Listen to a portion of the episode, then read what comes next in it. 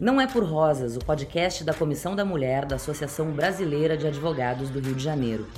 Eu sou Cris Dias, jornalista e membro da comissão, e na companhia de especialistas e amigos, iremos informar, debater e refletir juntos sobre temas que atravessam os direitos das mulheres e suas vidas. Olá, boa noite a todos.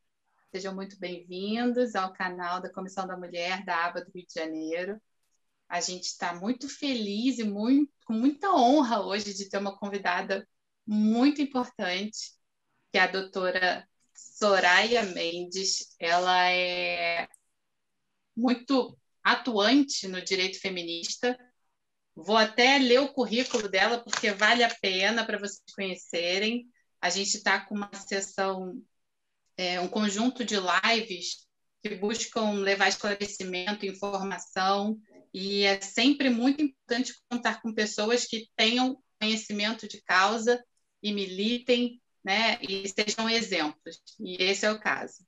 A doutora Soraya, ela é pós-doutora em Teorias Jurídicas Contemporâneas da UFRJ, doutora em Direito, Estado e Constituição pela UNB, mestre em Ciências Políticas pelo FRGS, consultora da Comissão Nacional de Direitos Humanos e da Comissão Especial do Conselho Federal da Ordem dos Advogados do Brasil, ex-coordenadora nacional do Comitê para a América Latina e o Caribe de Defesa dos Direitos das Mulheres, é, críticas à Lei 13.964 de 2019.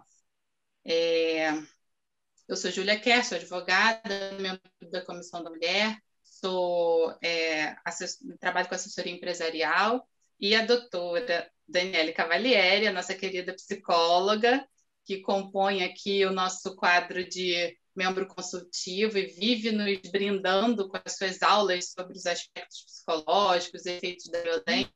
Então, ela é membro da comissão, ela é psicóloga clínica em TCC, né, que é terapia cognitivo-comportamental, regulação emocional, mestre em neurociências, tem especialização em sexualidade, é, e especialização em psiconeuroimunologia pela Universidade de Madrid e também atua como perita no Tribunal de Justiça do Janeiro. Então, boa noite a todos. Queria agradecer a todo mundo que está aqui prestigiando a gente essa hora da noite.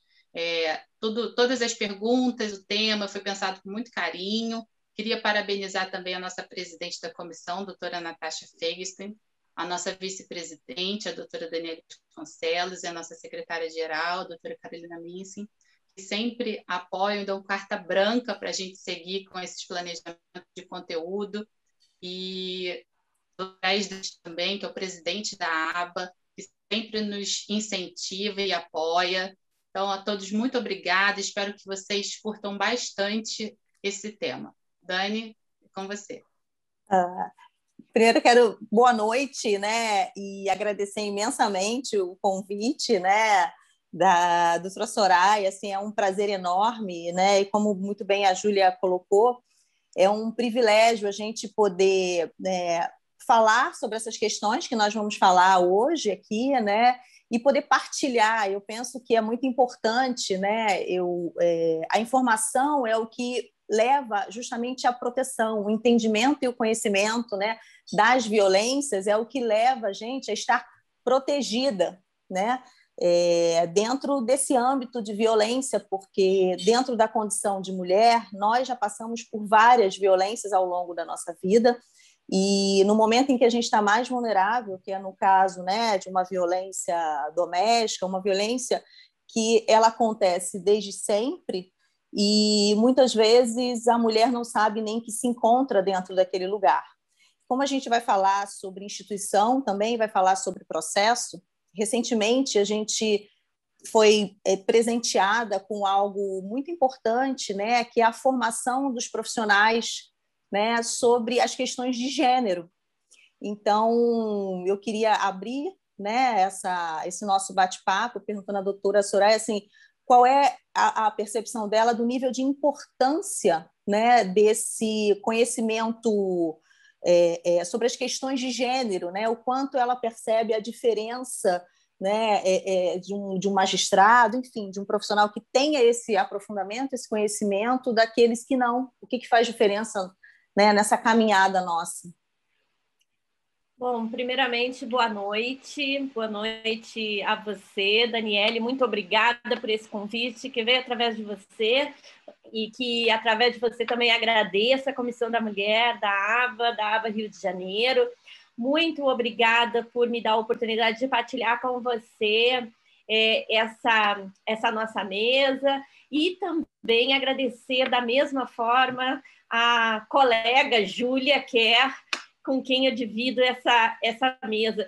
E Mas, de qualquer forma, Júlia, eu quero aproveitar já dizendo aqui, não sei se falo por você, vou, vou pegar uma pequena procuração aí só para mim, somente para esse ato, para dizer que como é importante o nosso diálogo com a Daniela aqui representando essa seara do conhecimento com a qual o direito precisa necessariamente não só interagir, eu acho que nós precisamos nos deixar interpelar, nós precisamos e necessitamos compreender que nós não temos resposta para tudo e que cada vez mais nós estamos diante do reconhecimento de questões complexas. Então, muitas vezes, ou ao longo do tempo, o direito se construiu de uma forma cartesiana, querendo dar respostas simples para questões complexas, nominando-as como se simples fossem.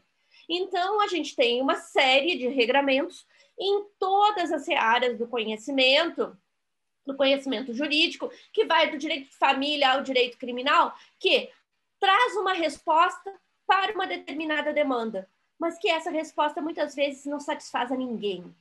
Ou muitas vezes também traz prejuízos maiores ainda para muitas dessas partes. E, infelizmente, para nós, enquanto mulheres, dentro do sistema de justiça, e eu falo muito mais, com muito maior propriedade, para quem está dentro do sistema de justiça criminal, normalmente somos nós, as mulheres, que somos mais afetadas. Nós somos mais afetadas quando somos vítimas, nos casos de violência doméstica e familiar, e aqui eu não estou nem falando da violência doméstica e familiar, eu estou falando da violência institucional, processual, que é o tema aqui da nossa, do nosso, do no, da nossa conversa, do nosso bate-papo de hoje à noite. Nós somos muito mais afetadas como, quando somos as advogadas, e aí agora sim, propriamente, falamos não só da violência institucional, mas também da violência processual, porque algumas vezes as formas de tratar elas vêm dirigidas para as advogadas diretamente de uma forma muito muito pouco muito pouco digamos polida para eu estou procurando a melhor a melhor palavra aqui para utilizar mas muitas vezes realmente com com, com, retratando situações que são situações vexatórias para as advogadas. E nós temos também, de um outro lado, algo que, que me dá agora a chave para começar a falar a respeito da, da questão que, que a Daniele colocou de início. Também, muitas vezes, as magistradas, as promotoras, também dentro desse contexto, sendo vítimas da violência institucional ou da violência processual. Eu tenho, eu não, não é o meu, o meu espaço de, de pesquisa propriamente dito, até porque eu sou advogada, né? O meu lugar como agora sim como alguém que é, né, que está, que é uma insider, né, dentro do de, de dentro do sistema, o meu lugar é como advogada, mas no dia a dia, na convivência e na convivência com as tantas é, colegas e parceiras das lutas que nós temos em função dos direitos das mulheres, que são juízas, que são promotoras, não são poucos os relatos das vezes que são afrontadas por serem mulheres, que são desrespeitadas, em que pese tudo o que significa né, a, a, aquele, aquele lugar de autoridade que a magistrada tem ou que a promotora tem.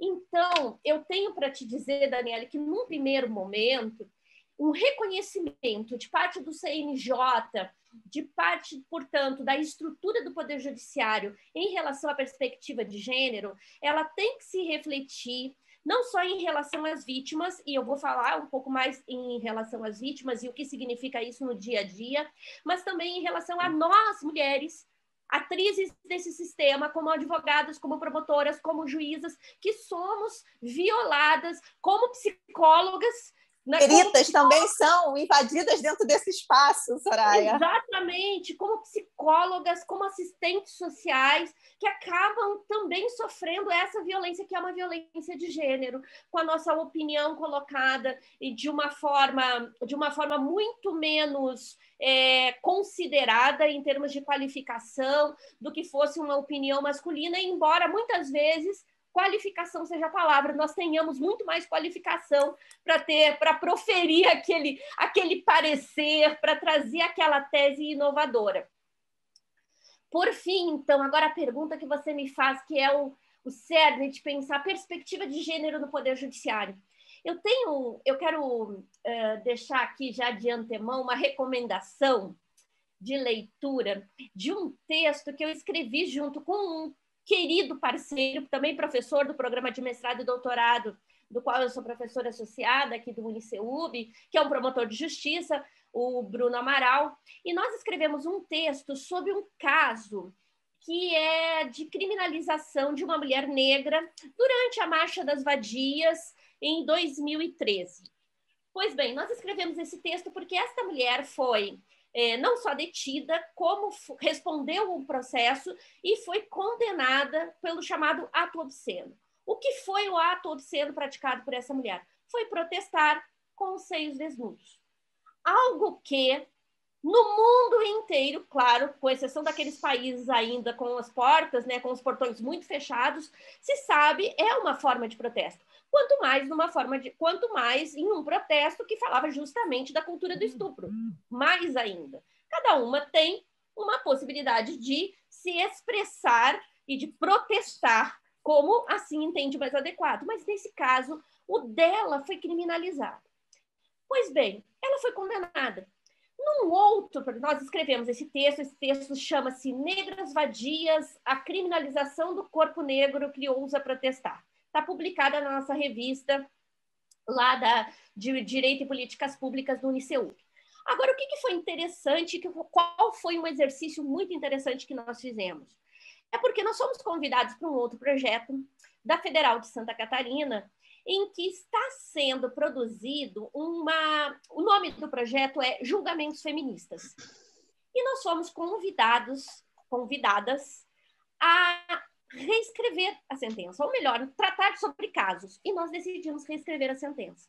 Eu sou advogada, Bruna é promotor, e nós convidamos uma juíza para que ela tomasse os autos desse processo e escrevesse a sentença.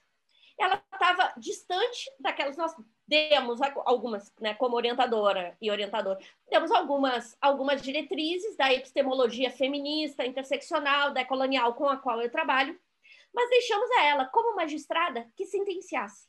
E o resultado foi completamente diferente. Por que o resultado foi completamente diferente? Porque ali ela julgou com a perspectiva de gênero. Ela buscou um referencial que reconheceu a experiência daquela mulher como uma mulher negra em uma sociedade racista, como uma mulher em uma sociedade patriarcal, como uma mulher negra em uma sociedade racista e patriarcal, que é vítima maior da violência. E o que significava despir os seios naquele momento? Nada mais do que um ato de protesto.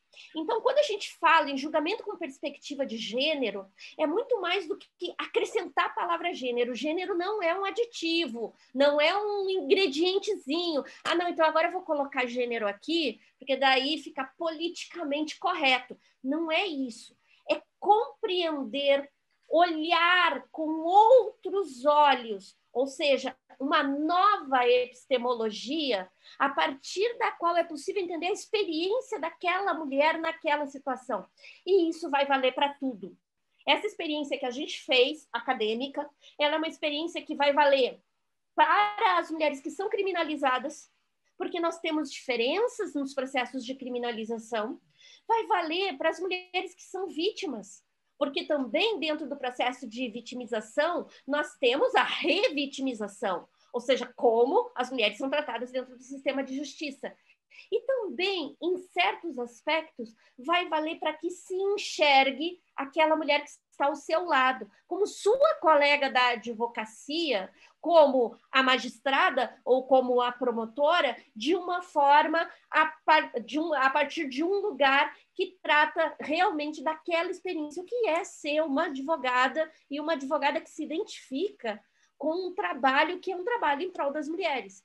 Isso normalmente tem sido agora utilizado, e aí Agora paro por aqui, eu falo demais. Eu falo demais. não tem problema, é ótimo. Isso é ótimo. Eu de me cortar, mas por aqui eu encerro, mas dizendo que nesse contexto, né, é nesta produção dessas espécies de narrativas que a gente vai conseguir demonstrar que as nossas experiências importam. As uhum. nossas uhum. experiências são fundamentais. E aí entram outros meios de prova, e aí entra a sensibilidade, que é a sensibilidade que a gente não tem, Daniele, no direito, que é de escutar. A gente aprendeu no máximo a ouvir, mas a Exatamente. escutar, não. E assim, até é, é, complementando, né, Soraya, o que você traz para a gente, né, até porque a gente precisa levar em consideração, e aí eu vou olhar pelo viés né, da psicologia, do trabalho né, que eu desenvolvo diariamente, né, são as mulheres juízas, promotoras, desembargadoras que são vítimas também da violência doméstica. E nós também temos essas mulheres que muitas vezes estão ali, mas não têm a noção, a consciência do que é um processo de violência, principalmente a violência psicológica a violência patrimonial. Então, muitas vezes, elas estão tão ou mais vulneráveis, pela, muitas vezes pela, pelo julgamento social e a posição que elas ocupam, de muitas vezes sentirem vergonha, porque é, se tem uma coisa que é democrática, é a violência contra a mulher, né? independe da classe social, da condição, né, do conhecimento, do nível técnico, porque a gente está falando de questões que são emocionais são vulnerabilidades emocionais. Né? Então, a gente teve um caso recente aqui né, de uma juíza que foi assassinada. Então, talvez, né, se, se essa profissional, porque ela tinha, né, e aí a gente não está falando, a gente, a gente sabe que existem diferenças, né, vamos dizer assim, até de acessos, né, é, é uma pessoa que vai precisar de um defensor público ou que pode pagar né, os honorários de um advogado, a gente tem uma série de, de perspectivas né, que, que mudam né, até a forma de proteção. Então, é, muito provavelmente era uma mulher que desconhecia o aprofundamento dessa perspectiva do, da violência, da questão do gênero, porque é como se nós fôssemos o tempo inteiro criadas para suportar, né? Suportar mais isso, e cuida de filho, e cuida de casa, e cuida disso, ou seja, esse, essa construção já é violência. Exatamente. E quando eu tenho, né, venho de uma estrutura familiar vulnerável e muito crítica, ou seja, eu entro nesse lugar como se isso não fosse mais nada do que a minha obrigação.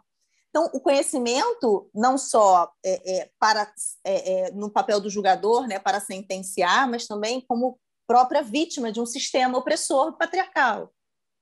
Exatamente. Se eu puder ter a ousadia de claro, colaborar com vocês, duas Sim. mulheres incríveis que eu admiro muito, é, eu acho que né, tenho o prazer de dizer que eu concordo perfeitamente, a procuração já está assinada, a doutora Soraya pode falar à vontade, mas realmente, assim, se a gente para para pensar, é, às vezes a própria é, violência processual e institucional ela é praticada por mulheres porque acabam repetindo é, esse modelo né, que ela aprendeu. Né? E é muito comum também as mulheres é, que vão galgar ali algum, alguma posição de poder masculinizarem a sua conduta, né, a sua forma de agir, de se vestir, de, de se posicionar, que é para tentar angariar algum respeito, né? Porque o respeito ao feminino ele não é natural como é o respeito ao masculino, infelizmente. E eu acho que as coisas acabam se entrelaçando muito, né? E de toda a fala da doutora Soraya, é, eu acho interessante porque realmente é, quando você analisa sobre outro viés, você pensar, é engraçado que no carnaval, né, uma, uma pessoa de seios de fora não seria nenhum problema, né? Tá lá para todo mundo ver, o mundo inteiro fica ali, sem, sem, que isso, é, sem que isso seja uma afronta a ponto de se criminalizar essa conduta. Né? Agora, em contrapartida, alguns outros crimes que estão no Código Penal, doutora Soraya, me perdoe, eu não sou criminalista, tá? mas eu, eu, fico, eu fico muito curiosa porque tem muitos crimes que estão no Código Penal e não são punidos, porque se você olhar sob a ótica social, são crimes que geralmente é, a vítima é a mulher e o, o, o autor do fato é um homem, como, por exemplo, o abandono material, né? O, cara deixa de pagar lá os alimentos aos filhos ou a mulher e isso não dá em nada. Da mesma forma que existe a escusa absolutória, se eu não estou enganada, é, em relação aos crimes patrimoniais cometidos na constância do casamento. Então, assim, a gente vê que o sistema ele é feito, né, o, o, a, o processo legislativo é feito né, majoritariamente por homens, são homens que estão nas, nas assembleias legislativas, eles que são eleitos, né, por mais que a gente venha tentando aí alguma uma cota, né, uma paridade, mas é, historicamente é um espaço masculino, da mesma forma que os tribunais durante muito tempo, né, os juízes, agora juízes no Tribunal do Rio já são maioria, mas se você vai para uma segunda instância, elas são minoria, e, e, isso vai multiplicando, né? De que forma a gente pode entender o quanto esse, esse machismo, esse, né, essa sociedade patriarcal, patriarcal está embutida no nosso sistema de justiça e até que ponto, por exemplo, essa escusa absolutória, por exemplo, é em si uma violência contra, contra a mulher? É, esse, o, no, o nosso sistema, ainda antes do nosso sistema jurídico, até porque ele vem importado né, por aqueles que chegaram e se apossaram dessas terras, mas ele vem marcado por isso, por essa estrutura patriarcal. Então, não existe, pelo menos até esse momento, eu acho que nós ainda vamos ter que galgar muito, muitos espaços, muito, ainda teremos muito chão para percorrer. Eu acho que as que virão depois de nós ainda terão alguma, alguma tarefa ou algumas várias para realizar, para que nós consigamos definitivamente derrubar o patriarcado e aqui não existe uma outra expressão que melhor defina, porque essa é uma estrutura que nos aprisiona de uma forma geral. E quando eu digo que é uma estrutura, é uma estrutura que nos aprisiona de uma forma geral, eu gosto sempre de fazer uma referência para dizer que é, o feminismo, e, eu, e aqui é o, é o ponto, o ponto central para repensar o direito, o feminismo, primeiro, não é de uma forma superficial, o antônimo do machismo. Muito, muito pelo contrário, constitui-se como uma perspectiva de vida, uma ética de vida, a partir da qual todas as pessoas, homens, mulheres, cis, trans, sejam consideradas iguais, então, e não só pensada a igualdade, mas também em termos de equidade, tanto de igualdade de oportunidades, de justiça de oportunidades. Portanto, quando nós falamos de feminismo, nós estamos falando de um projeto que é um projeto de inclusão de todos, de todas, de todes.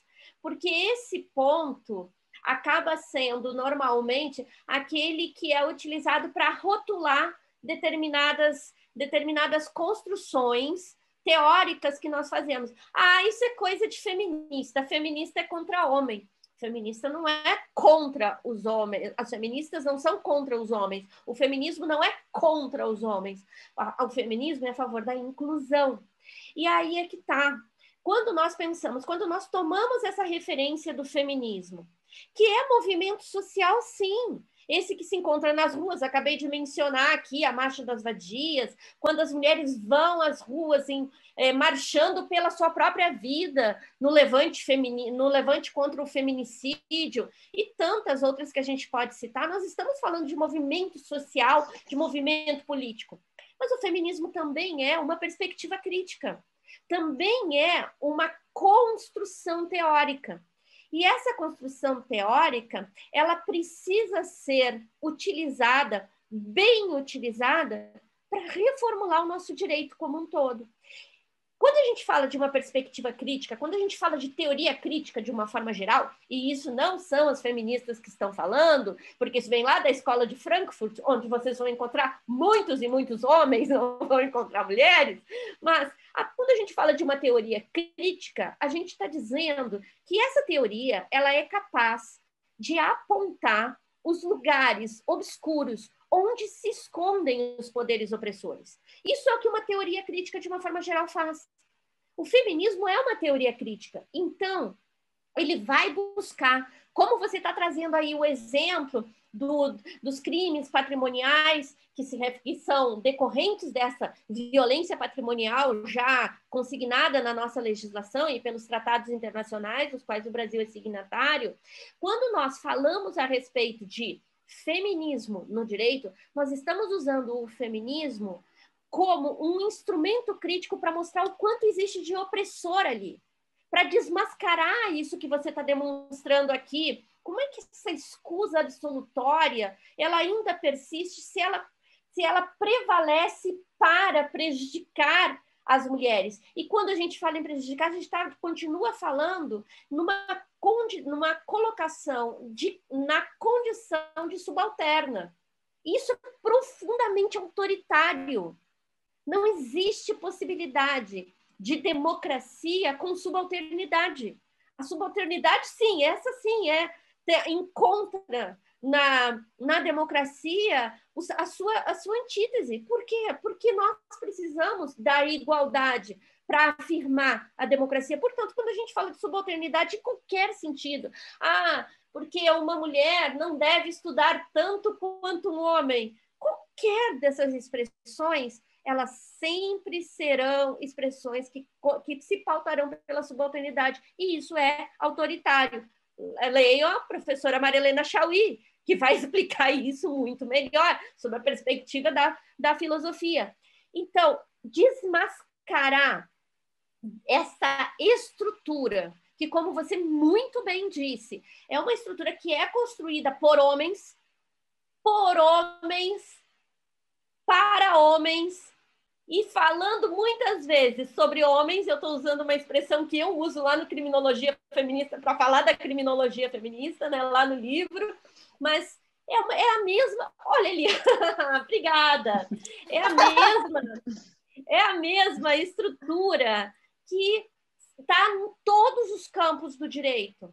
Então, eu não entendo da área empresarial, mas seguramente você vai identificar, Júlia, em alguns aspectos aí, estruturas que são muito melhor montadas para os homens do que as estruturas, do que para as mulheres. Da mesma forma, no campo do direito criminal, no direito civil, ainda assim. E aí a gente tem aqueles momentos onde isso tudo extrapola.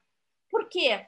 Agora, voltando aqui para o nosso tema central da violência processual, de uma forma geral, é quando isso estoura dentro de um processo, onde os xingamentos, as humilhações, os, algo que a Daniela vai explicar muito melhor, é o fazer sentir dor, é o fazer sofrer. Uhum.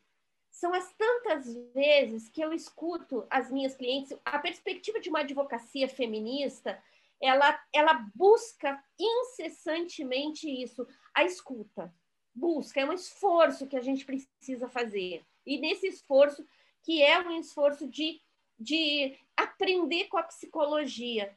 E aí, quantas vezes eu escuto dessa, das minhas clientes que leem as peças, elas a gente avisa, né? Eu aviso também, se você quiser, você não precisa ler. Mas a, advocacia feminista é uma advocacia que se propõe a construir conjuntamente. Portanto, é a história de vida dela que está ali. Não sou eu dona da história de vida dela depois que ela me conta e eu transformo numa petição. Então, ela vai ler. E quando ela lê a petição que vem da parte contrária, que ela vê que ele diz que ela é uma esbanjadora, que ela só pensa no dinheiro, que ela decidiu trabalhar mais em detrimento do filho. Para nós, o trabalho nos constitui. Eu sou mãe, mãe de um menino maravilhoso, lindo, que tem 14 anos, um pré-adolescente, mas eu não sou só a mãe. Eu sou Soraya, profissional, professora que escreve, advogada.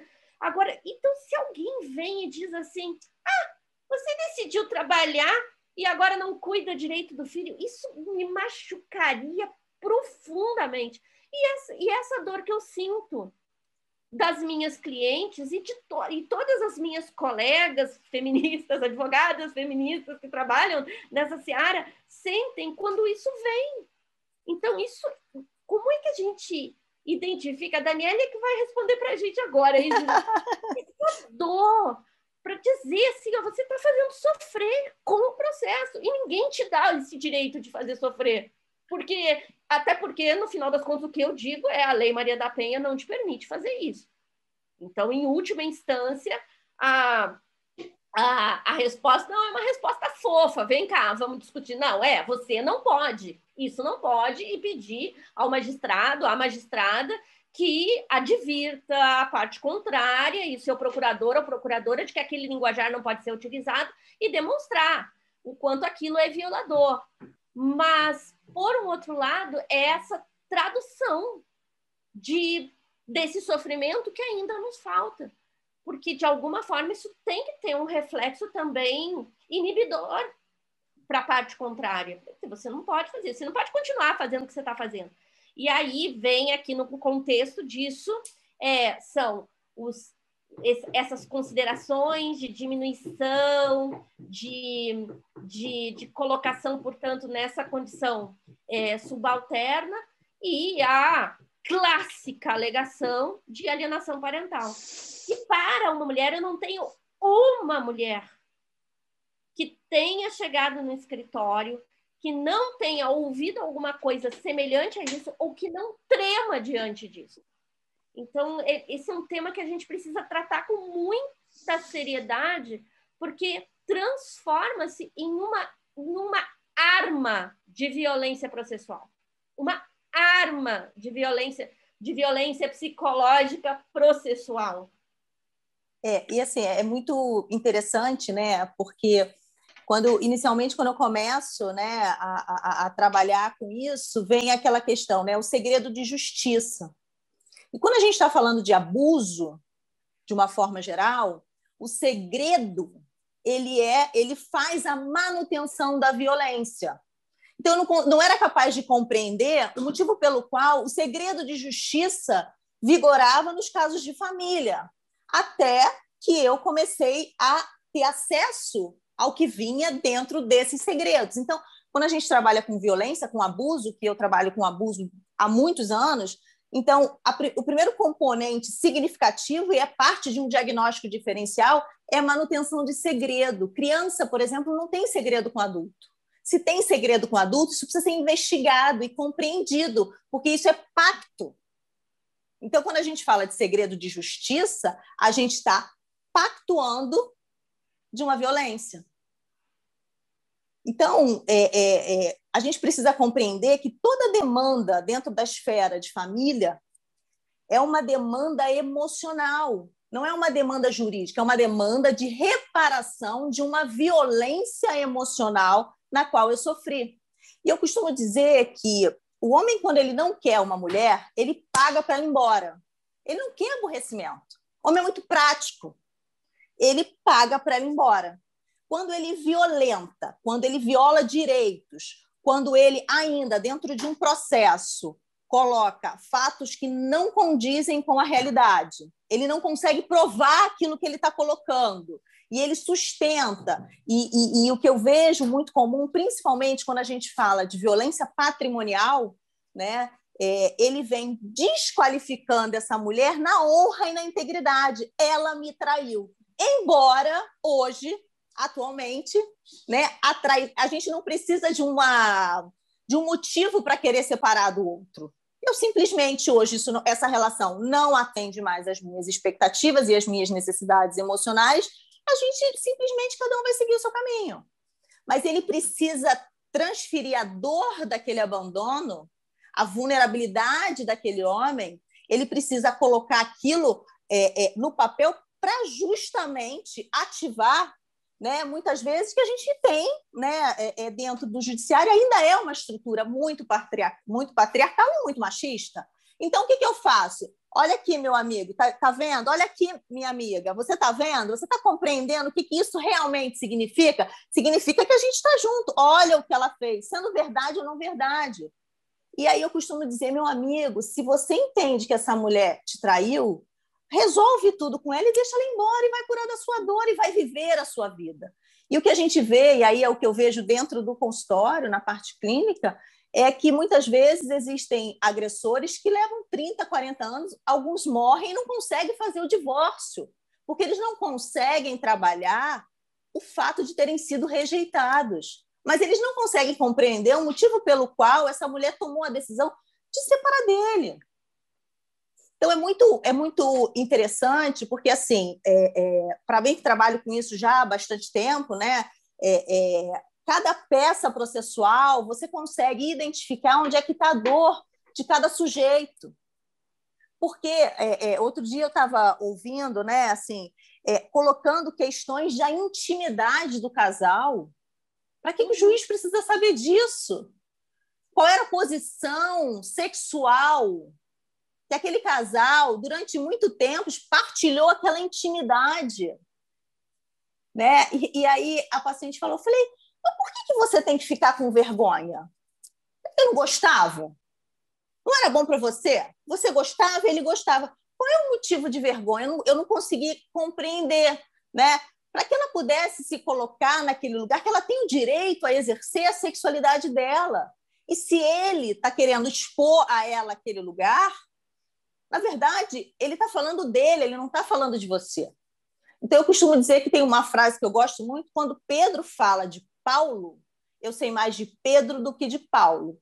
O julgamento é uma confissão. Quando eu estou julgando o outro, na verdade, eu não estou falando do outro, estou falando de quem eu sou, das minhas vulnerabilidades, das minhas frustrações, daquilo que eu tenho inveja no outro. Então, é, é, eu costumo colocar, né? Se uma mulher fosse tão pequena, tão vil, tão ruim, tão sem valor, por que, que eu vou gastar tempo e dinheiro? Porque muitos homens, muitas vezes, gastam 5 milhões para não dar 100 mil num acordo, ele gasta de advogado, mas ele não fecha um acordo com ela, justamente porque ele está fragilizado, ele está vulnerável. O comportamento é, é, é, das pessoas, ele fala muito mais sobre o discurso. O que me choca ainda é quando né, é, é, o patrono, que muitas vezes é uma mulher, se coloca no lugar de fazer aquela escrita. É. E muitas vezes são membros de comitês de ética. Assim, Soraya, para mim isso é muito incongruente. Ali já está escrito, já está dito. Aí começa com a frase: porque ele está muito vulnerável, porque a mulher o traiu. Embora tudo isso não seja importante para o fato e lá, lá, lá, lá, lá, lá, lá, lá do divórcio. E por que, que você colocou ali, minha amiga? Você é membro do comitê de ética, você é uma mulher, é um outro ser humano que está ali, isso não é pertinente, mas isso é manipulador. Eu quero me conectar com aquele outro que vai ler, que nem necessariamente a gente não sabe, né? As varas são sorteadas, enfim. Mas eu quero me conectar com aquele, é, é, é, é com aquele julgador que está ali, né? Então eu quero manipular. Então isso é muito claro, assim, é, é, não, não é para mim que sou da psicologia compreender isso, que entendo sobre comportamento humano, que me aprofundo sobre esse tema. É porque, assim, eu costumo dizer que agressor ele parece que eles vêm em forminha de gelo. Porque o formato da escrita é a mesma. Eu estou aqui com três processos abertos que eu estou fazendo a perícia, são três. Assim, as palavras, inclusive, são três patronos diferentes. As palavras, inclusive, são as mesmas. É forminha de bolo. Por que será que é tão difícil perceber todas essas nuances que acontecem ali? Então, toda demanda né, é, da violência é uma demanda de uma reparação de dano. E ao invés dele ir para o judiciário, por que, que ele não vai buscar ajuda psicológica e emocional? Por que, que ele não vai tratar a dor dele para se curar e libertar ele? Porque a pessoa que vive é, gerenciada de ódio, movida por ódio, gastando dinheiro. Então, a questão não é financeira, a questão é emocional. Eu vou gastar 5 milhões para não dividir, fazer partilha com ela de 100 mil. Eu vou, e quando eu não consigo mais né, é, é, manipular e causar dor nela, eu vou causar dor nos nossos filhos para que ela possa sofrer, porque ela conseguiu se libertar de mim. E isso é em casos de agressores, dos processos que eu acompanho, ou como assistente, ou como psicóloga, assim, é 99,99%. Não tem diferença. Então, é uma, é uma omissão, muitas vezes, não querer ver aquilo que está ali, está muito claro. Né? É, é, e muitas vezes é, é dado a esse homem uma guarda compartilhada. Isso não existe. Isso não existe. Caso de violência, seja psicológica, injúria, patrimonial, a criança não é que ela poderá ser abusada ou violentada, não sexualmente, mas emocionalmente, ela vai causar estruturas encefálicas, estruturas neuronais, estruturas, danos neuroquímicos que, que podem não ser reversíveis. Como? A gente precisa proteger a gente precisa proteger as crianças e os adolescentes. E aí, quando é adolescente, então, a falta de cuidado com essas perspectivas emocionais é maior ainda. Então, muitas vezes, assim, a guarda compartilhada em casos de violência, eu sou terminantemente contra. Por quê? Porque eu atendo os filhos da violência doméstica. Não tem como. Primeiro, porque o agressor não vai buscar ajuda. Ele tem um embotamento cognitivo, uma limitação cognitiva, não no sentido de QI, mas no sentido de flexibilizar o pensamento e flexibilizar a emoção, porque a emoção é primária. Então, a gente tem um construto que é social, que tudo isso que você muito bem, e a Júlia também muito bem colocou, ou seja, o que é reforçado socialmente, mas a gente tem um construto que é biológico, e a gente não pode se negar. Quando a gente está falando de violências, a gente não pode tirar toda a condição emocional e biológica, porque ela interfere. E muitas vezes fica assim: ah, mas a gente não pode justificar. Não, eu não posso justificar. Isso faz parte da referência que eu preciso tomar. Nada se exclui nesse caso. A gente complementa. É como o trabalho que você falou. Você tem um assistente social que ele tem um conteúdo e uma bagagem técnica para algumas questões e o psicólogo para outras questões. Então, nós trabalhamos em conjunto. Um assistente social não pode dar um laudo psicológico, ele não tem competência técnica para fazer isso. Então, a gente precisa compreender que a gente trabalha enquanto judiciário, enquanto sociedade, nós trabalhamos em conjunto. Né? O que, uma psicóloga está fazendo dentro de uma comissão de advogadas? existe uma troca incrível dentro do nosso grupo. A gente precisa a gente precisa parar com essa coisa de que um para estar tá certo, o outro tem que estar tá necessariamente errado e não é, são perspectivas. A gente é, é, é, precisa ouvir o que o outro está nos trazendo, né? E complementar. Olha, isso aqui eu não concordo, mas isso, isso aqui para mim faz bastante sentido. Vou me aprofundar sobre essa, esse tema. A gente precisa aprender a cooperar e não competir. Então, quando a gente não trabalha né, em equipe, quem perde são essas crianças, são essas mulheres, né? E, e, e, o que é interessante é que assim que os homens precisam compreender que eles também são uma vítima desse machismo, porque se a gente imagina que eu não posso cuidar daquilo que me causa dano, que me deixa vulnerável e faz com que eu tenha comportamentos como esse, e muitas vezes com os próprios filhos, meu Deus, eu estou extremamente adoecido. Então, a gente precisa compreender que é um todo, isso não é fragmentado. Eu acho que esse é um ponto extremamente importante para que a gente também fale sobre uma outra questão. Aliás, você só tocou em coisas importantes, mas temos várias aí, né?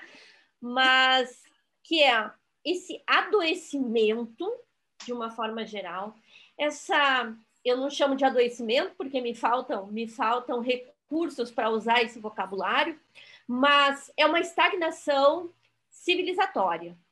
Nós estamos em um momento em que no qual a mentalidade não corresponde à quantidade de tempo cronológico que nós já temos. Nós não estamos no século 21, nós estamos em vários momentos, e isso se apresenta na Idade Média, exatamente nos mesmos termos. Porque as pessoas se sentem no direito de serem cegas em relação àquilo que é o óbvio.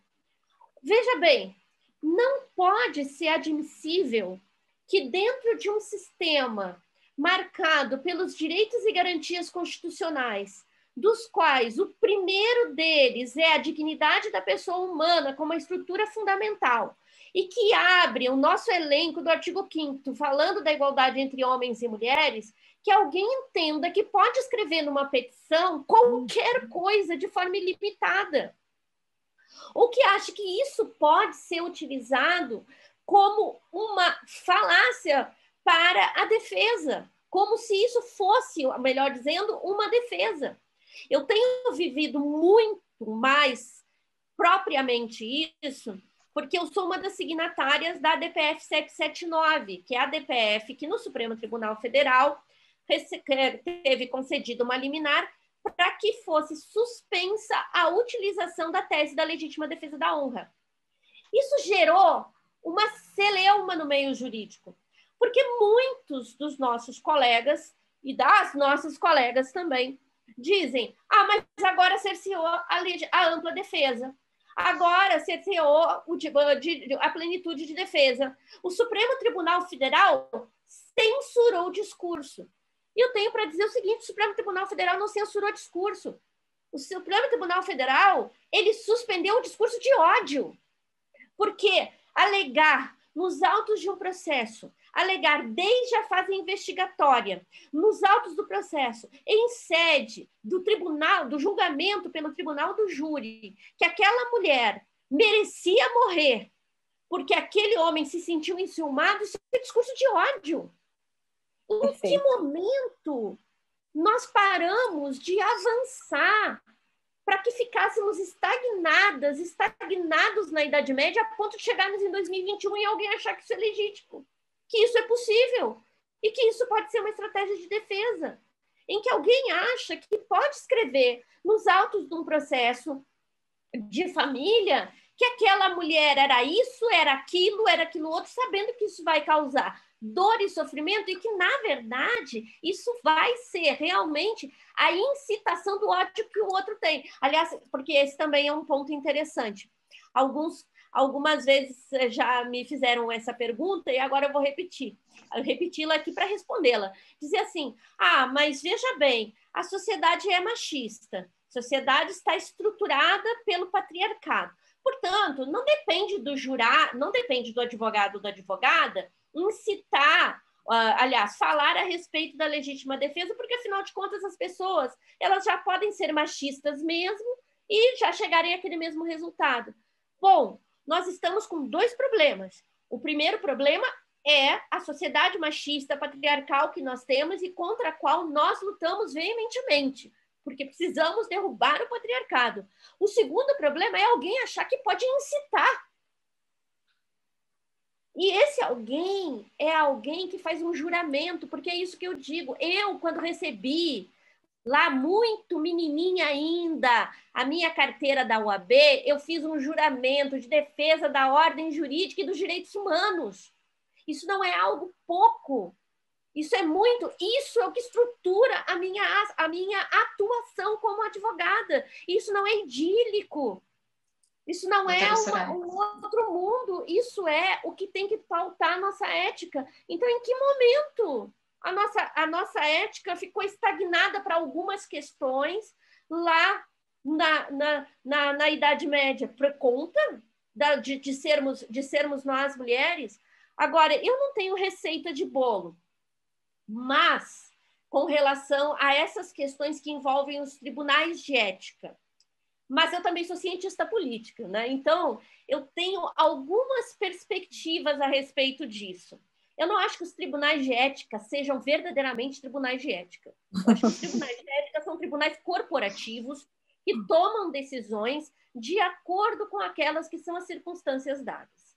Bem, se esse é o jogo, e aqui eu não estou usando um jogo com, de nenhuma forma pejorativa, estou falando se é o jogo da política. Se esse é o jogo da política, a gente precisa avançar para esse espaço de poder.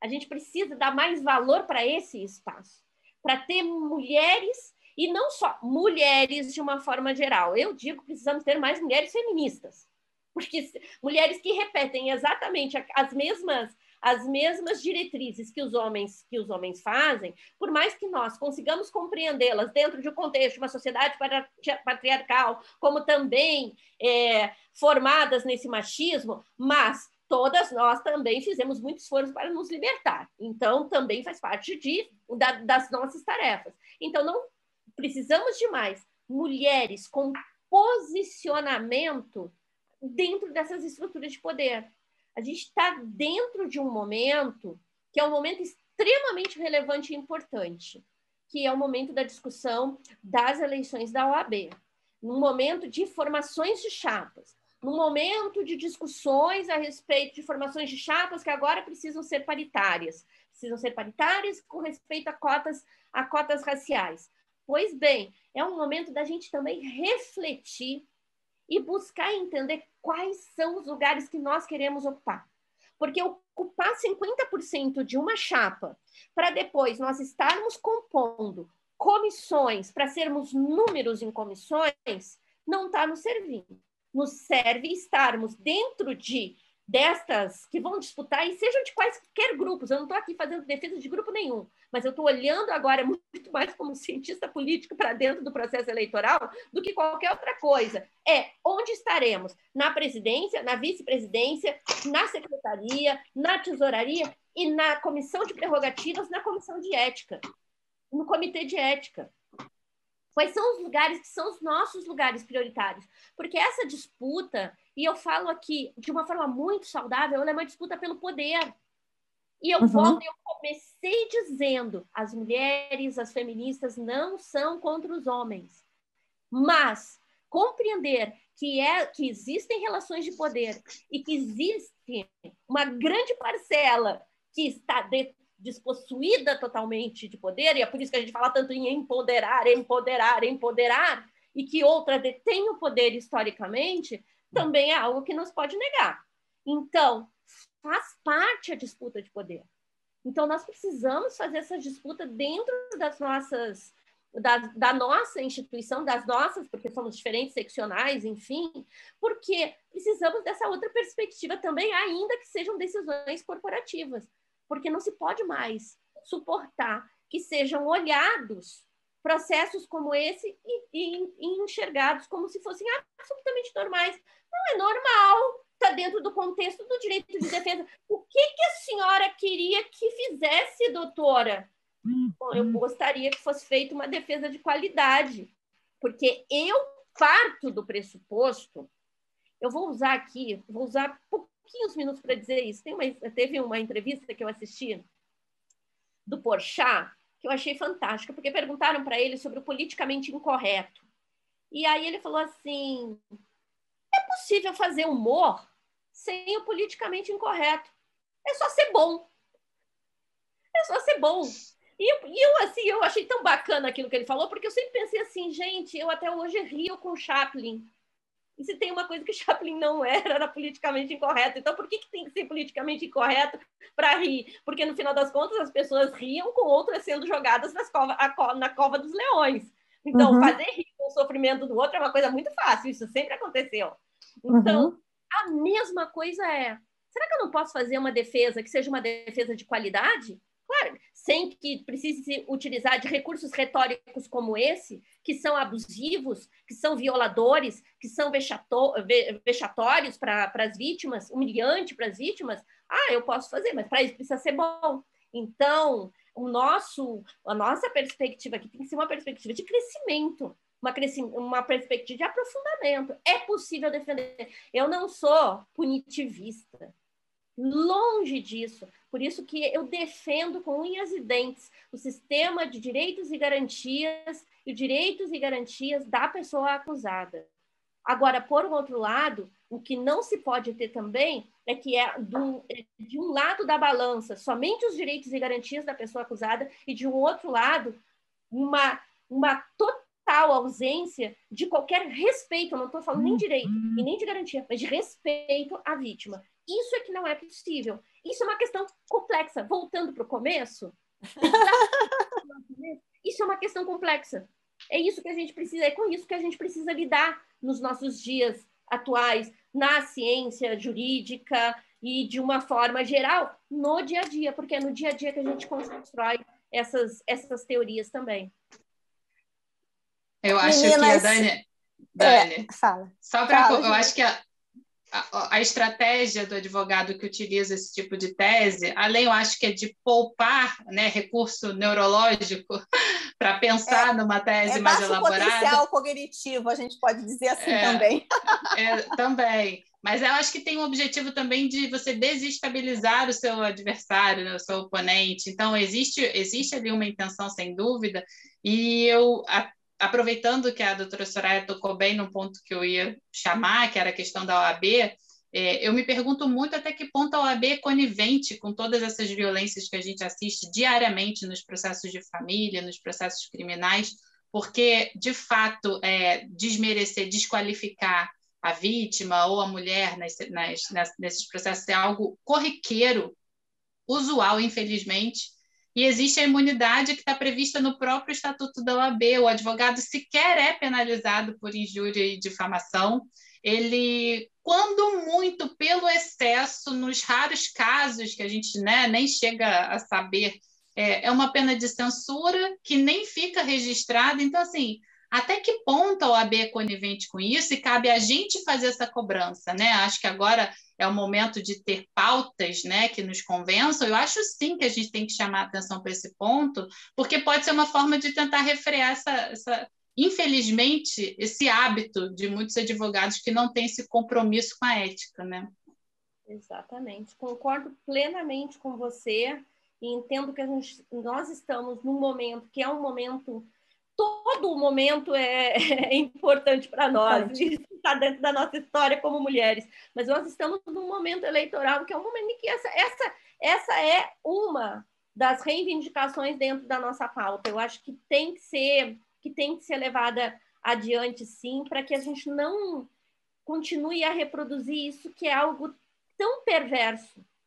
E não existe uma outra palavra assim que eu consiga encontrar para definir o que significa você ter que conversar com uma vítima é, depois de todos os ataques sofridos, ter ainda o ataque que é feito mediante, mediante o processo, né, com, com o processo como instrumento e com a chancela de organização, com, a chancela da estrutura do judiciário e até mesmo a chancela da própria estrutura da própria estrutura profissional, da estrutura organizativa nossa. Eu a lembrar que nunca tivemos uma mulher presidenta do Conselho Federal da Ordem dos Advogados do Brasil. Ainda. E a ordem continua sendo dos advogados do Brasil. Quem sabe um dia seja da ordem, uma ordem da advocacia brasileira, mas que cheguemos até lá. Então, vamos disputar. É isso que a gente precisa fazer.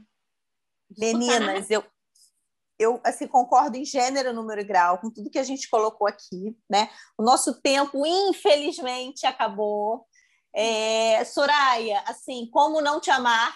Como não te amar mais depois desse nosso bate-papo? Sou sua é, devoradora dos seus livros, assim como a Julinha. É, quero deixar aqui um convite para um novo bate-papo. É impossível a gente falar em uma hora tudo o que a gente tem de pensamento, de conteúdo. É quase assim, eu vou te convidar para um chá da tarde, uhum. né? E a gente vai conversando, trocando e a gente vai, né, é, crescendo juntas, né? Eu acho que dentro dessas áreas aí importantes que a gente está falando do ser humano e das necessidades humanas, né? É...